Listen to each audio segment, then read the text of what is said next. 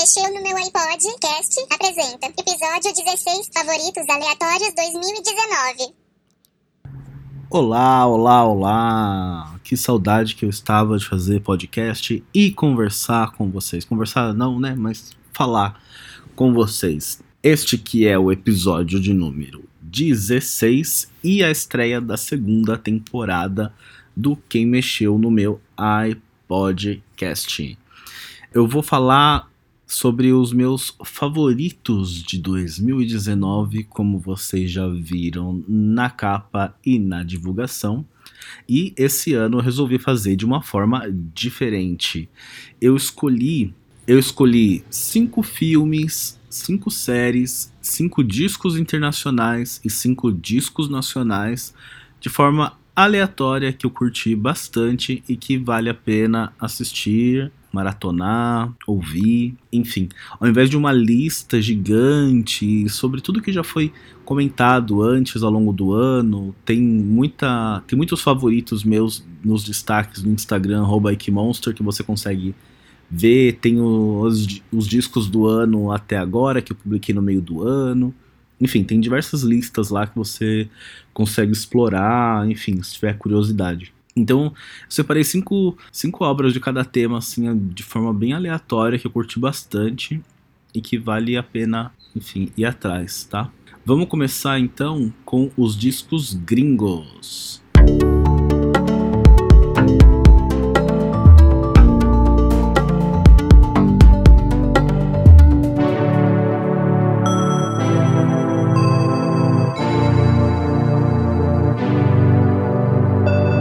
Tá sempre em ordem alfabética, tá? Minhas escolhas, para não conseguir elencar, porque depois que eu fiz o podcast da década lá, de filmes, série, discos, eu fiquei com um pouco de trauma e é bem difícil fazer, elencar o top 5, top 3, enfim, vai ser assim na ordem alfabética mesmo. E eu tentei dar uma mesclada assim nos temas dos discos. Então eu gostaria de começar com o pop da Ariana Grande, do disco Thank You Next. Meu, é um disco super fácil, bem comercial, popzão, tipo pra academia, pra ouvir, sentir bem. É um disco muito, muito, muito, muito fácil.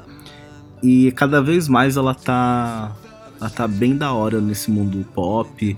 Enfim, ela é uma grande representante assim desse pop pop novo. Tem umas músicas bem legais nesse disco. Agora depois a gente vai pro Beck do Hyper Space. Mano, eu gostei muito, muito, muito desse disco. Foi um dos discos que eu mais ouvi esse ano, com toda certeza. Bom, eu sou meio suspeito também falar do Beck, porque eu adoro o Beck. Não disse qual. Brincadeira, o cantor. E apesar da, dessa parceria desse disco com o Pharrell, é, ele é um disco solitário, honesto, carregado de emoção, ao mesmo tempo que ele dá uma. ele brilha no pop com seus sintetizadores, assim, e essa dimensão cósmica que contagia bastante, que é bem a cara do Beck. E fala bastante sobre as dinâmicas do desejo e compromisso emocional. É um disco que tem umas músicas bem românticas, é um disco que tem umas músicas bem românticas e é um Beck old school, assim, vale muito a pena. Um outro disco que eu gostei muito esse o ano passado de 2019 foi o da Brittany Howard, o Jaime, que ela é vocalista do Alabama Shakes, para quem não sabe, que é uma quem não conhece vale a pena ir atrás. E eu fiquei bem emocionado com o disco, eu sempre gostei muito da voz dela, ela tem uma das melhores vozes dos últimos anos. E é um disco muito. Eu fiquei, eu fiquei bem contente de ver. Tipo, é muito bonito ver a, ver a conquista de alguém. Esse é o primeiro disco solo dela. E aqui, nesse disco Jaime, é um projeto extremamente pessoal. É, Jaime é, a, é o nome da falecida irmã dela. E ela desafia de muitas maneiras e de formas imprevisíveis também, que é o maior talento e instrumento que ela tem, que é a voz dela. E um disco musicalmente versátil, criativo, e eu queria destacar as faixas, as músicas He Loves Me, Run to Me e a 13th Century Metal, que é bem surpreendente, e a facada no coração Short and Sweet, que é o grandioso momento Nina Simone dela. There are miles between us, time between us. There is something between us.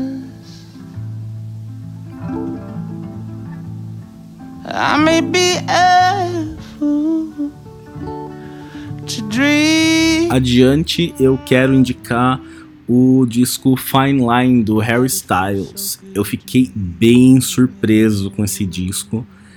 Eu não sabe, nunca imaginaria que eu fosse curtir um disco solo de um ex-boy band, um ex-One Direction, mas eu tenho que tirar meu chapéu pro Harry porque não demorou muito para ele encontrar o, o, som dele depois da saída da banda. Né? O disco de 2017 é, foi, já foi uma surpresa para mim. Mas aqui ele meio que ganhou um, teve uma atitude assim de rockstar. Eu parei para pensar, falei, mano, ele é o Justin Timberlake dessa geração, só pode. E ele se juntou com excelentes produtores e tudo mais. Ele fez a lição de casa. Esse disco Fine Line tem excelentes ritmos pop, assim, com referências bem estudadas tipo Elton John, Fleetwood Mac, George Michael, um pouco do boi dos anos 80, um pouco do Britpop, um tiquinho assim das melodias dos Beatles e tem um swing mortal assim dos anos 70. É um pop perfeito assim e prontinho pro consumo. Muito, muito bom. Ah, o single, né, Watermelon Sugar, é tipo chiclete, né? Viciante. Né? O último disco gringo assim que eu quero indicar é do JPEG Mafia, que se você pensar na realeza do hip hop hoje em dia, na minha opinião, é a Beyoncé, o Kendrick Lamar, o Childish Gambino, o Frank Ocean e o Chance the Rapper. E claro, também o, o Tyler the Creator. Então a realeza para mim ganhou mais um mais um membro. É um disco do JPEG Mafia é um disco imprevisível, assim, você, música por música, você nunca sabe onde ele vai chegar. É, é bem da hora a surpresa que ele carrega. E é um disco raivoso, político, consciente, experimental. Eu fiquei bem surpreso com, com esse disco do JPEG Mafia, vale muito a pena ouvir. Vamos agora para o Brasil.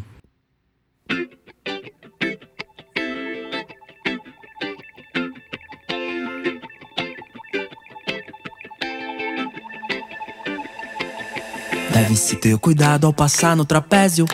Mesmo que pese o desespero dos novos tempos. Se um like serve ao ódio, bro, nesse episódio. Breve, o bom senso diz: respire um momento. Eu gostaria de dedicar essa, esse segmento dos discos nacionais para aquela galera que vive falando Ai, mas não tem nada de bom na música brasileira hoje em dia. É só sertanejo, sofrência, lá, lá, lá. Quem sabe você usa esse ano para, como meta, né, abrir um pouco a sua mente e explorar novos sons, né? Ver o que tem aí de, de coisa boa, ou pelo menos o que eu acho que é bom e quero indicar para vocês.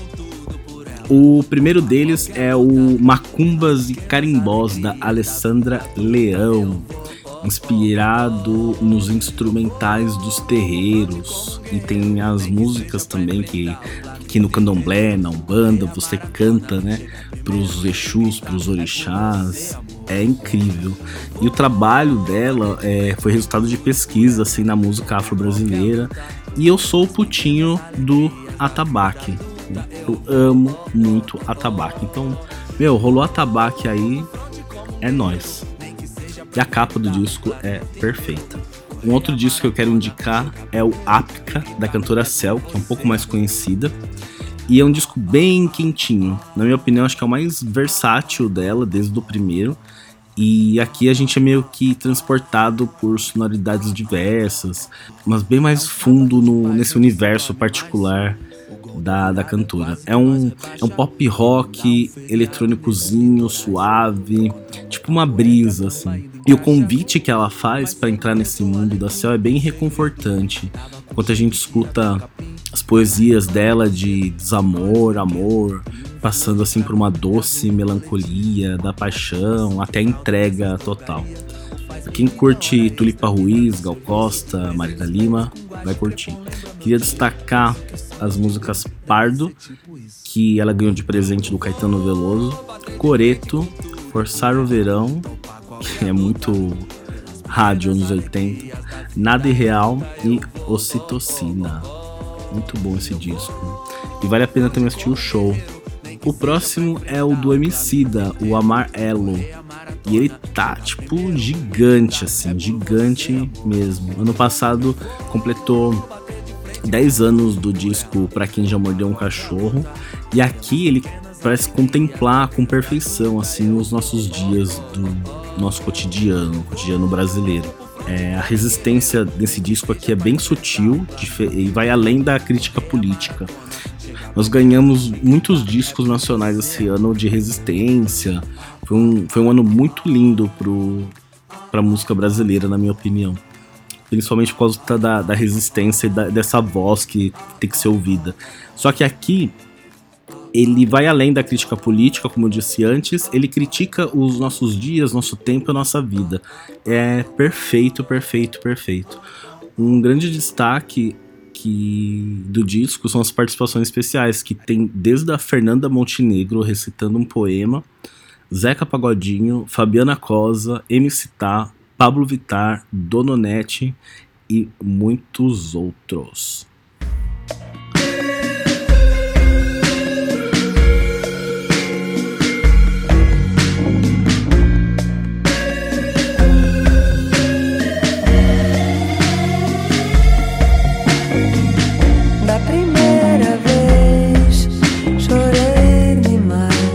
Uma outra surpresa para mim, não foi não uma grande surpresa, porque na, na minha opinião, o, o rap nacional, ele é ele é de muita qualidade, muita qualidade mesmo.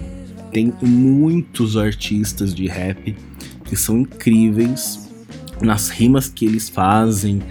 Coloquei alguns rappers de destaque. É, no, lá no Instagram, vocês conseguem ver, tem um destaquezinho lá de discos nacionais. Mas o que eu mais curti foi a reverência do Hot e Oreia, com disco rap de massagem. Vem uma coisa Mamonas Assassinas, assim, achei super divertido. Uma surpresa para mim, tipo, nossa, rap de, de Minas, que da hora isso. E eles usaram uma estratégia bem bacana, que é, que, que é fugir do padrão. Então, tipo, é essencial para aqueles que estão, tipo, à margem da sociedade, né? Fugir do padrão e usar essa assinatura mesmo. É, tem, uma, tem uma sensação física até de não pertencimento, assim, no disco, e principalmente na, na periferia, né? E principalmente no rap também, e principalmente no Brasil de hoje. Tem uma. Tem uma. Na, na, música Eu Vou, que é maravilhosa, eles cantam assim, acima de todos mesmo, pisando na cabeça, esmagando, vai. Então tem uma irreverência bem da hora. E aí que tá a genialidade do, do rap de massagem. Um disco super essencial que mescla diversas linguagens assim, musicais, eles fogem dos padrões do gênero da música critica usando muita sátira, muito humor e faz a gente pensar no que está acontecendo. Tem as participações bem bacanas do Jonga, que é outro mestre do rap, e a maravilhosa Lued Luna. Um último disco que eu quero indicar, o disco nacional, é da minha queridinha Karina Burr, com Desmanche. É, na minha opinião, hoje ele é a principal representante do rock nacional hoje em dia. E aqui ela faz o seu melhor disco, assim, na minha opinião. É uma seleção bem balanceada da sua revolta e fúria punk com a suavidade do amor e os seus percalços. Tudo reações assim dos dias de hoje. É um disco, na minha opinião, bem atual e histórico. Principalmente para quem acompanha a vida pessoal dela. Recentemente ela publicou no Instagram e no Medium dela um desabafo bem emocionante e triste e, e desmanche que veio antes desse desabafo, já tem toda essa essa fúria, né? E Karina Burr sempre foi um, uma das grandes feministas assim da música, que é, e é uma artista que eu respeito muito e eu sempre gosto de assistir o show dela. É, é muito bom, enfim, queridinha minha. Vamos partir para séries?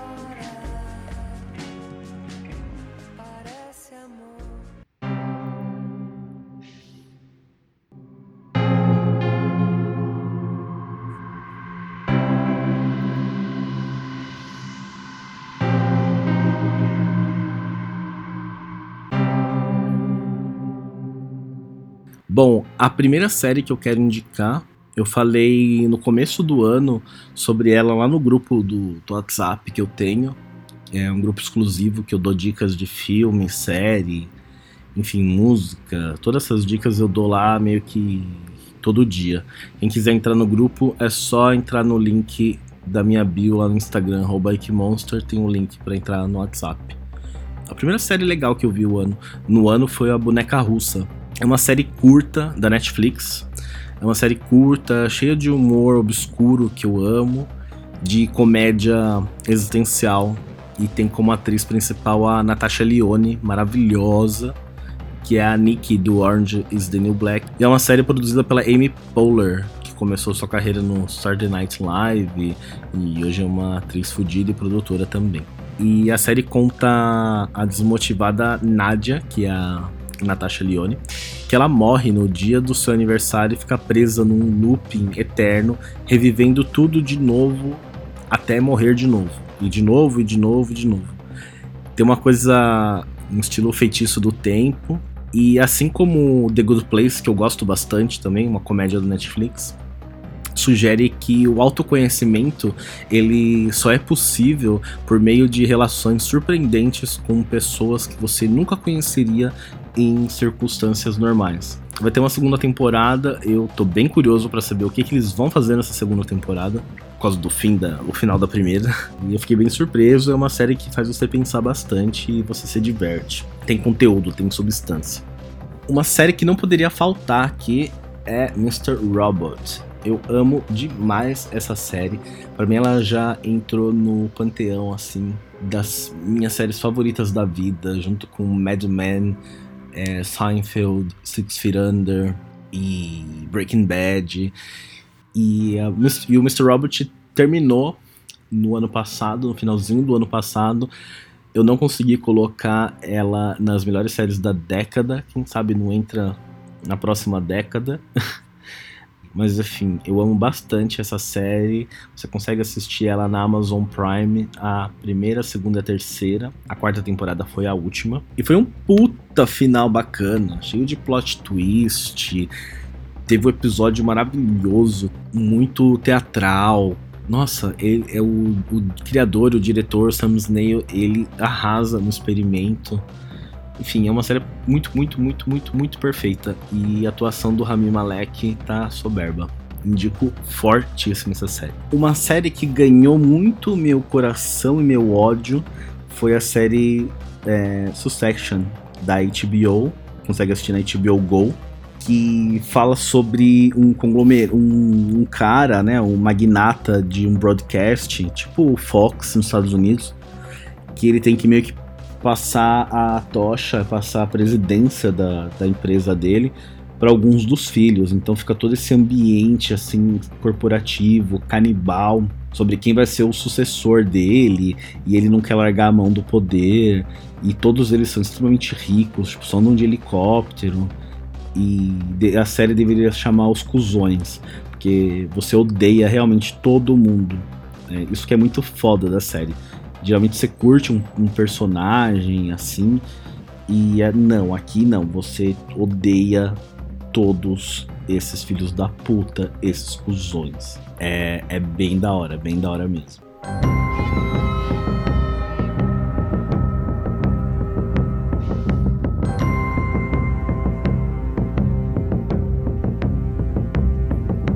Outra série que eu quero indicar que conquistou muito meu coração. Falando, falando de ódio, agora a gente passa pro amor, que é The Mandalorian. que foi uma surpresa assim maravilhosa, a primeira grande série do, do streaming da Disney, Disney Plus, que ainda tem, não tem uma data certa para entrar aqui no Brasil, mas deve ser acho que agosto desse ano ainda, mas pela pelos torrent a gente consegue assistir. Enfim, o Baby Yoda conquistou a internet. Pra mim, um, foi um dos grandes momentos assim do ano passado para a cultura pop. E, cara, foi um grande acerto, assim, do diretor e criador da série, o John é, Favreau, que ele fica por trás dos filmes da Marvel também. Então ele resgatou aquele espírito de Star Wars, para quem não sabe, né? The Mandalorian é baseado no universo Star Wars. Ele resgata aquele espírito da primeira trilogia, uma coisa meio faroeste, uma coisa meio ninja, no espaço. A trilha sonora é perfeita, tem uma boa narrativa, um bom tempo. Eu achei muito foda essa série, conquistou meu coração. Eu tô louco para ver a segunda temporada. E The Mandalorian é bem melhor que essa trilogia nova. Essa trilogia nova que encerrou também esse ano. Eu fiz um podcast sobre o episódio 9 de Star Wars, The Rise, Ascensão de Skywalker. Tá disponível aí também no Spotify e outros lugares. A última série que eu quero indicar aqui é a Watchmen da HBO que vai ter só essa temporada, a primeira temporada. Eu tava com muito medo de assistir essa série, eu demorei bastante para ver essa série, porque eu respeito muito a HQ original da década de 80, uma HQ, história em quadrinhos, redefiniu assim o mundo dos super-heróis. E cara, é, eu vi os comentários assim da internet e tal, eu ficava bem curioso. E eu respeito tanto a HQ que eu nem assisti o filme, dirigido pelo Zack Snyder. E a série não tem nada a ver com o filme, é uma continuação da própria HQ e respeitou muito o universo, é uma série bem criativa. É, foi criada pelo. adaptada para TV pelos criadores de Lost e The Leftover e The Leftovers, que eu respeito bastante, eu gosto muito dessa série. E o Watchmen ele traz esse universo também muito atual de autoritarismo, lance com a polícia, a política, é, grandes empresas, e não foge do universo de fantasia também. É, é, respeita muito a, o legado da HQ e é uma excelente série de suspense, mistério, ação, tem um certo humor também. Os atores são excelentes, a trilha sonora é maravilhosa, a atriz que faz a Sister Night, a Regina King, tá perfeita. Enfim, uma série que eu indico forte também. E agora para encerrar os filmes.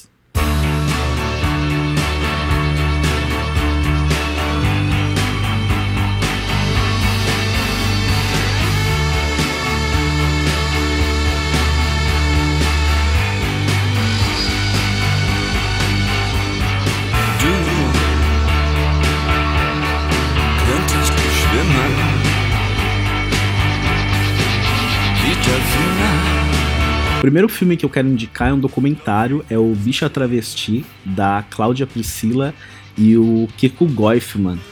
É um documentário brasileiro que retrata um pouco da vida da Linda Quebrada, uma rapper trans que eu curto bastante. Eu, infelizmente nunca vi um show dela, é uma coisa, é um show que eu quero bastante assistir. E eu gostei bastante do disco dela, é bem pornográfico, raivoso, é para poucas pessoas. E o documentário também para poucas pessoas é um documentário ofensivo, agressivo e tem uma certa ternura também. É de extrema resistência e eu acho que é bem histórico também, principalmente para os dias de hoje, esse governo maldito que a gente vive. Ele é ofensivo, mas ele é ofensivo para quem? Para quem para quem tá por fora, eu diria. E ele estreou no Festival de Berlim e já ganhou mais de 20 prêmios entre eles o Teddy Award como melhor documentário LGBT. Adiante, eu gostei bastante do filme Captain Marvel da Anna Bolden e Ryan Fleck. Eu sei que muita gente já comentou sobre ele, mas eu queria destacar esse blockbuster em relação aos Vingadores, o Endgame, também teve um boom no ano de 2019, mas eu curti muito mais o Capitão Marvel por ser uma história entre aspas um pouco menor e coloca em evidência e coloca em evidência a mulher, é uma super-heroína, tem a direção também de uma mulher, e eu tenho um crush assim pela Brie Larson desde os filmes indies dela. E é um filme que abre um caminho não só para uma franquia da Marvel, mas também abre caminho para representatividade para as mulheres desse universo que ainda é machista, né? O universo nerd, da cultura pop. Enfim, as coisas estão mudando, estão mudando. A gente teve em 2018 o Pantera Negra.